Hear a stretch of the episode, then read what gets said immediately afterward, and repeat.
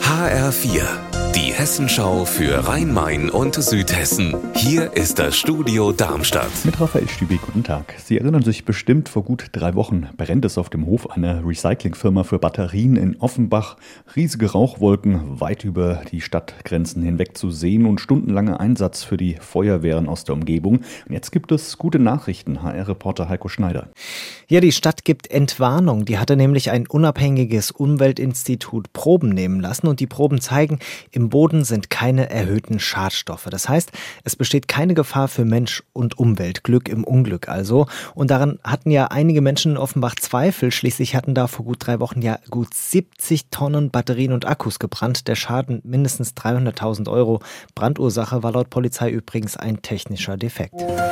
Und in Offenbach, da geht es kommende Woche Sonntag auch um den künftigen Rathauschef. Der Sozialdemokrat Felix Schwenke will Oberbürgermeister bleiben. Herausforderer sind CDU-Kandidat Andreas Broschinski, die Linke, Gisem Erinc Cifci und Annette Schaper-Herget von der Wählervereinigung Offenbach für alle. HR-Reporter Wolfgang Hetfleisch verfolgt den Wahlkampf für uns. Gibt es denn ein beherrschendes Thema? Also was wirklich viele Menschen in Offenbach und zum Teil auch drumherum beschäftigt, das ist die Zukunft der Innenstadt dort. Wie eigentlich in jeder größeren Stadt tut sich der Einzelhandel auch in Offenbach zunehmend schwer. Also gibt's viele Überlegungen, wie könnte man den Bereich der Fußgängerzone lebendiger machen. Da ist zum Beispiel dran gedacht, die Stadtbücherei in die Innenstadt umziehen zu lassen und weitere kulturelle Angebote zu machen. Alle vier, die OB werden wollen, haben das auch im Blick, aber den Stein der Weisen, den hat da noch niemand gefunden. Und wie ist deine Prognose für den ersten Wahlgang? Also Amtsinhaber Schwenke ist klarer Favorit. Und es gibt in Offenbach durchaus Stimmen, die ihm zutrauen, sich schon im ersten Wahlgang durchzusetzen. Ist natürlich eine gewagte Prognose. Dafür müsste er ja mehr Stimmen bekommen als die anderen drei zusammen.